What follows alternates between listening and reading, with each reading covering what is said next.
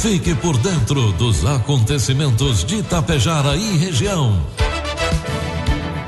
A partir de agora, Tapejara Notícias, segunda edição. Um trabalho da equipe de jornalismo da Rádio Tapejara.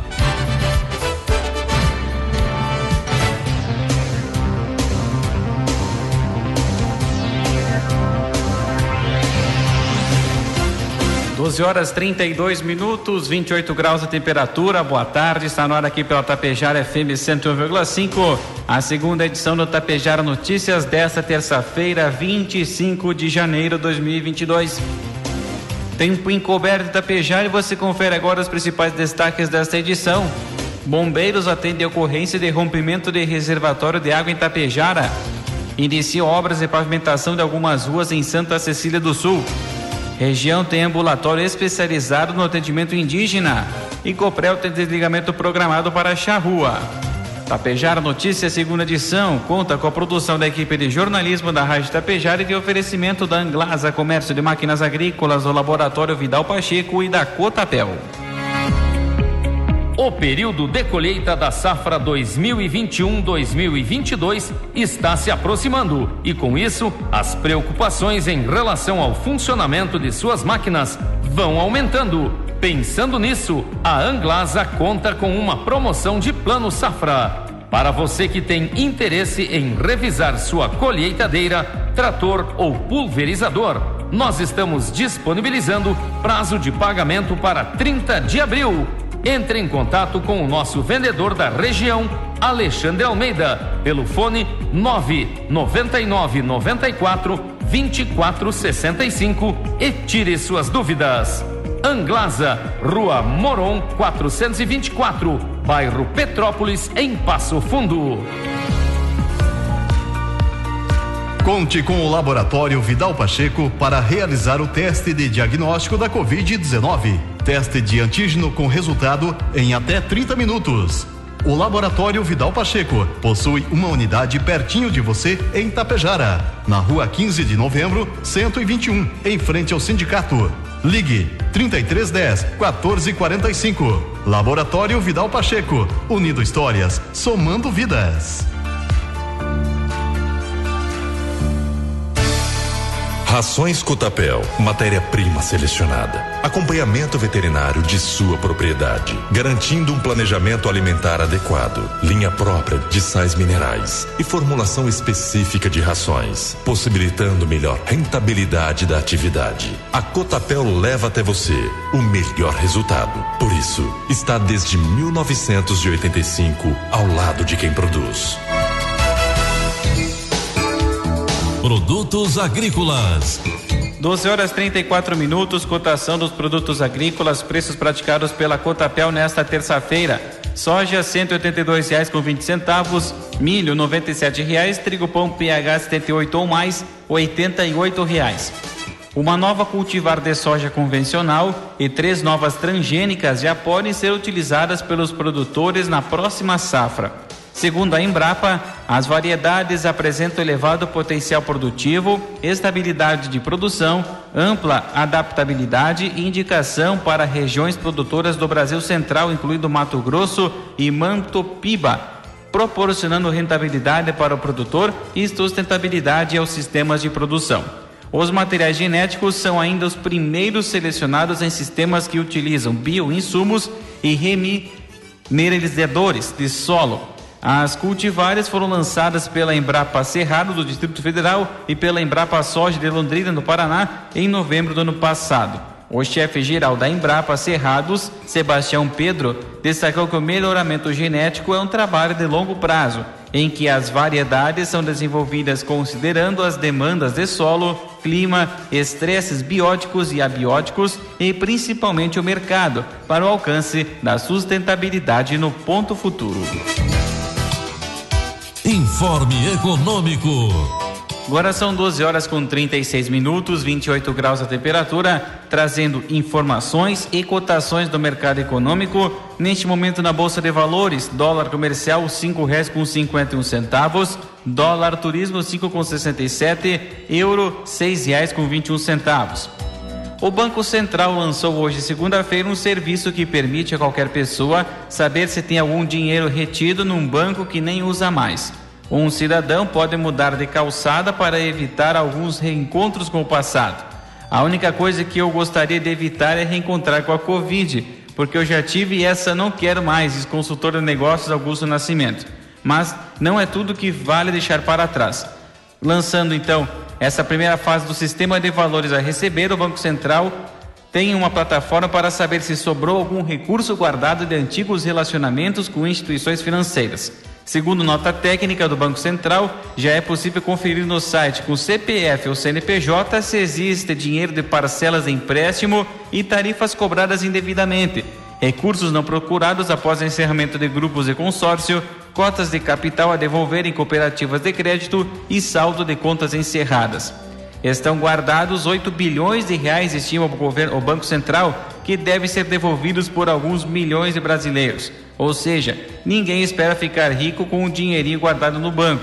Para incentivar o resgate, foi criado um sistema que facilita a busca pela história da economia do país, cheia de capítulos. Previsão do tempo. 12 horas 38 minutos, 28 graus de temperatura. Terça-feira terá tempo instável com pancadas moderadas de chuva em todo o Rio Grande do Sul. Precipitações já chegaram pela manhã na metade sul, vão se espalhando para as demais áreas ao longo da tarde e da noite. De acordo com o Clima Tempo, maiores acumulados são registrados nas cidades da fronteira oeste, como Uruguaiana, Quaraí e Manuel Viana, cerca de 32 milímetros, representando 23% do volume de chuva esperado para o mês nesses municípios. O calor ainda se faz presente em todas as áreas do estado. Ao amanhecer, Pedras Altas no sul registrou 15 graus de mínima. Maiores máximas para hoje vão de 40 a 41 graus em alguns municípios gaúchos. Em Tapejara, terça-feira amanheceu com o tempo encoberto. Previsão para hoje: pancadas de chuva à tarde e à noite. 8 milímetros é a precipitação e as temperaturas podem ultrapassar os 36 graus. Já para amanhã, quarta-feira, previsão de sol com aumento de nuvens de manhã, pancadas de chuva à tarde e à noite. 20 milímetros é a precipitação e a variação térmica entre 20 e 33 graus. Destaques de Itapejara e região. 12 horas com 39 minutos, 28 graus de temperatura. A partir de agora você acompanha as principais informações locais e regionais na segunda edição do Tapejara Notícias. Durante a madrugada dessa terça-feira, por volta das 2h20, os bombeiros voluntários de Tapejara foram acionados para atender a ocorrência na rua Coronel Olico, no numeral 253, junto ao residencial Munique. Chegando ao local, constatou-se grande alagamento e prontamente foram desligadas redes elétricas e hidráulicas para evitar acidentes. Posterior, realizada a averiguação de riscos, durante vistoria foi constatado o rompimento das duas caixas da água, cada uma com capacidade de 10 mil litros, que fazem o abastecimento do prédio. Em alguns pontos específicos do edifício, houve desabamento de gesso devido à força do impacto da água realizar as orientações aos moradores quanto às atitudes a serem tomadas e retornado para a base. Apesar dos danos, ninguém ficou ferido. Precisando de qualquer auxílio dos bombeiros voluntários, ligue para o fone 99995 3027. Bombeiros Voluntários Tapejara em favor da vida, disponível 24 horas por dia. Secretaria da Saúde de Tapejara promove nesta terça primeira etapa da vacinação infantil contra a Covid-19 para crianças com idades entre 5 e 11 anos com comorbidades ou deficiência permanente. A etapa já aconteceu pela parte da manhã, segue agora à tarde, da 1 às 4 horas. Cidadãos responsáveis ou os pais devem levar documento CPF, cartão SUS, carteirinha de vacinação e atestado médico informando comorbidade ou deficiência permanente. Criança deve estar acompanhada dos seus pais ou responsáveis. Durante a campanha, você pode doar alimentos não perecíveis que serão destinados pela Secretaria da Assistência Social às pessoas em situação de vulnerabilidade. A Copral informa a seguinte interrupção no fornecimento da energia elétrica para o município de Charrua nas localidades de Nossa Senhora de Lourdes, Linha Peronde e São Roque. Desligamento programado para amanhã, quarta-feira, 26 de janeiro, das 8h30 às 9 horas da manhã, para a substituição de postes, cabos, isoladores e transformador para aumento da capacidade da rede. As interrupções são feitas para garantir energia de qualidade na vida dos cooperantes. Na dúvida, a Coprel disponibiliza o número 116. 12 com 41, 28 graus a temperatura. Iniciaram as obras de pavimentação nas ruas Rio Grande, Guaporé, Pelotas e Lagoa Vermelha, no município de Santa Cecília do Sul. Nas ruas está sendo realizada a terraplanagem para posteriormente ocorrer drenagem e finalização com a pavimentação asfáltica totalizando 8.256,95 metros quadrados de obra. Todo o trabalho está sendo realizado com máquinas das secretarias de obras e serviços urbanos, minimizando o custo total da obra estiveram acompanhando o andamento da obra o prefeito em exercício, Leonardo Panisson, o secretário de administração, Jonathan Mesomo, secretário de serviços urbanos, Valdir Pegoraro, secretário de obras e viação, Daniel Oliboni e a engenheira responsável, Regina Schiste.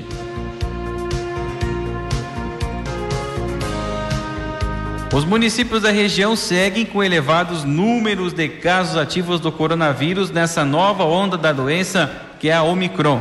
Quase todos eles apresentaram elevação neste início de semana e seguem com pessoas que precisaram de internação. Em São José do Ouro, pelo boletim divulgado ontem, segunda-feira, 84 casos ativos, três pacientes internados, dois no Hospital São José e outro em hospital da região. Cacique Doble também reportou aumento de casos. Pelo boletim recente, 92 casos ativos e hospitalizado. Barracão, alto número de casos, 60 casos ativos e duas internações. Tupanci do Sul, 47 casos e nenhuma hospitalização. Já Sananduva, um dos maiores municípios com casos ativos na região. Chama a atenção o salto dos números de sexta-feira para o início da semana. O aumento foi de 100 casos ativos. Atualmente, Sananduva possui 238 casos ativos, porém não reflete nas internações, sendo que apenas uma pessoa está hospitalizada. Machadinho, que teve um salto de casos no final do ano, apresentou queda no número de casos ativos. No último boletim, mostrou 75 pacientes ativos e dois hospitalizados. Machadinho chegou a ter mais de 150 casos ativos. Todos os boletins são divulgados pelas secretarias de saúde dos municípios. As estatísticas confirmam a impressão que nunca foi tão fácil pegar o vírus quanto agora. A última semana registrou recordes de novos casos no Rio Grande do Sul. Ontem, a média móvel foi de 15.500 novos casos diários, mais do que o dobro registrado em março do ano passado. Na tarde de ontem, segunda-feira, guarnições da Brigada Militar deslocaram na rua Alberto Marquezim, no bairro Presidente Castelo Branco, em Erechim, a fim de averiguar denúncia de plantação de maconha. Os policiais foram ao local e constataram que nos fundos do terreno haviam quatro pés de maconha. Também foram apreendidas 18 gramas de folhas secas, 12 gramas de sementes e dois cigarros de maconha pesando aproximadamente 3 gramas. Diante do fato, o homem de 18 anos que admitiu ser proprietário da droga foi preso e conduzido à delegacia de polícia para os procedimentos cabíveis. A região norte gaúcha, segundo dados do IBGE, concentra 54% da população indígena do Rio Grande do Sul, sendo 17.814 pessoas com predominância da etnia caigangue. Pensando no cuidado deste público específico, o Hospital São Vicente de Paulo de Passo Fundo criou em parceria com a Universidade Federal da Fronteira Sul o Ambulatório do Índio Padre Eli Benincá, que fica localizado no campus Passo Fundo da Universidade Federal da Fronteira Sul. O superintendente executivo do hospital, Hilário de Davi, destaca que a equipe técnica do serviço é altamente preparada para levar a medicina de ponta até os povos indígenas. De agosto de 2021 até esse momento, já foram realizadas cerca de 200 consultas e agendamentos por meio do Sistema Nacional de Regulação, o CISREG. A doutora Daniela Borges, médica do ambulatório do Índio, disse que não há critério pré-estabelecido para os atendimentos, que vão desde gestantes, bebês até os idosos. Além do Hospital São Vicente de Paulo e da Universidade da Fronteira Sul, o ambulatório conta com incentivo do Ministério da Saúde e do Governo do Estado através da Sexta Coordenadoria Regional de Saúde. Os municípios da região também exercem um papel importante neste processo, pois o encaminhamento e transporte dos pacientes é feito pelas secretarias municipais da saúde. Outro diferencial do ambulatório, atendimento itinerante, que tem como objetivo promover ações de prevenção. A inclusão de indígenas no quadro de colaboradores do ambulatório também é um benefício para o atendimento e desta forma o paciente se identifica com os profissionais bilíngues. Técnica de enfermagem, Angeli Amaro se formou em 2018 e já atua na área. A denominação do ambulatório do índio Padre Eli Benincá é uma homenagem ao padre e professor universitário que, em vida, manteve engajamento constante na defesa e na promoção da comunidade indígena e das suas manifestações culturais específicas. 12 horas, 46 minutos e meio, 28 graus de temperatura. A BRF está com inscrições abertas para os programas de estágio em agropecuária e em manutenção, que tem duração, duração de seis meses até um ano. São 70 vagas destinadas a universitários cursando o último semestre de agronomia, medicina veterinária e zootecnia e outras 40 vagas para estudantes de penúltimo e último semestre de engenharia mecânica, engenharia elétrica, engenharia eletrônica ou engenharia de controle e automação.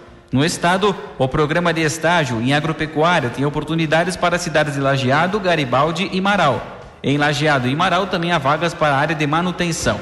O objetivo é desenvolver os profissionais para que possam assumir posições nas áreas dentro da companhia.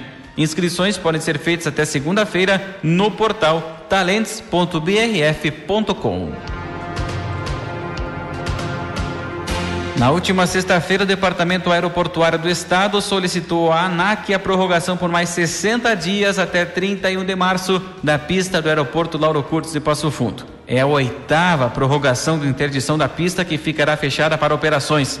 Conforme o deputado estadual Matheus Vespe, do PSDB, o Departamento de Controle do Espaço Aéreo, através da AIUS Web, publicou uma nota ampliando o fechamento do aeroporto de Passo Fundo. No entanto, de acordo com o parlamentar, mesmo com a pista interditada por mais 60 dias, a expectativa é pela retomada das operações antes do prazo. O cronograma, segundo o parlamentar, está mantido e a promessa é que os voos retornem já nos primeiros dias de fevereiro e a inauguração do novo terminal de passageiros que aconteça no próximo dia 19 de fevereiro. 12 horas com 49 minutos, 28 graus de temperatura. Estamos diante de uma obra estratégica que beneficiará simultaneamente quatro municípios da região. Isso é histórico e determinante para o desenvolvimento da região do Alto Uruguai. Foi assim que o prefeito de Erechim e presidente da AMAL, Paulo Polis, definiu a assinatura dos convênios do programa Avançar na tarde de ontem, segunda-feira, no Palácio Piratini, em Porto Alegre. Por meio da parceria que integra o programa Avançar do governo do estado, serão repassados cerca de 31 milhões de reais para acessos asfálticos. Os recursos do governo do estado serão repassados por meio do Departamento Autônomo de Estradas de Rodagem. Os recursos do estado irão para Erechim, Barra do Rio Azul, Aratiba e Itatiba do Sul. A assinatura dos convênios envolve três contratos de ligação da IRS 420 com Barra do Rio Azul, Erechim e Aratiba, para pavimentar 12,4 quilômetros que faltam, sendo que há trechos concluídos parcialmente e com etapas em licitação. Dos 16,2 milhões de investimentos será parte do Estado e outro montante é das prefeituras. O outro contrato fechado, quatro convênios Alto Uruguai, diz respeito a 6,3 quilômetros de ligação asfáltica entre Itatiba do Sul e Barra do Rio Azul.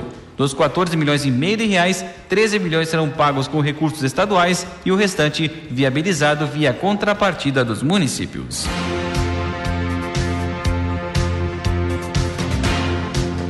E a festa campeira do Rio Grande do Sul, FECARS, que fomos divulgando ontem aqui na segunda edição do Tapejar Notícias, os representantes da região, sétima região tradicionalista, que aconteceria em março em Pelotas, a grande decisão foi adiada. A decisão foi tomada pelo Conselho Diretor do MTG e pela comissão da festa. Em entrevista, o vice-presidente campeiro do MTG, Nicanor Castilhos, explicou que na semana passada o MTG recebeu solicitação do município de Pelotas para adiar o evento em no máximo, em no mínimo 30 dias, devido à pandemia, que está forte em todo o estado.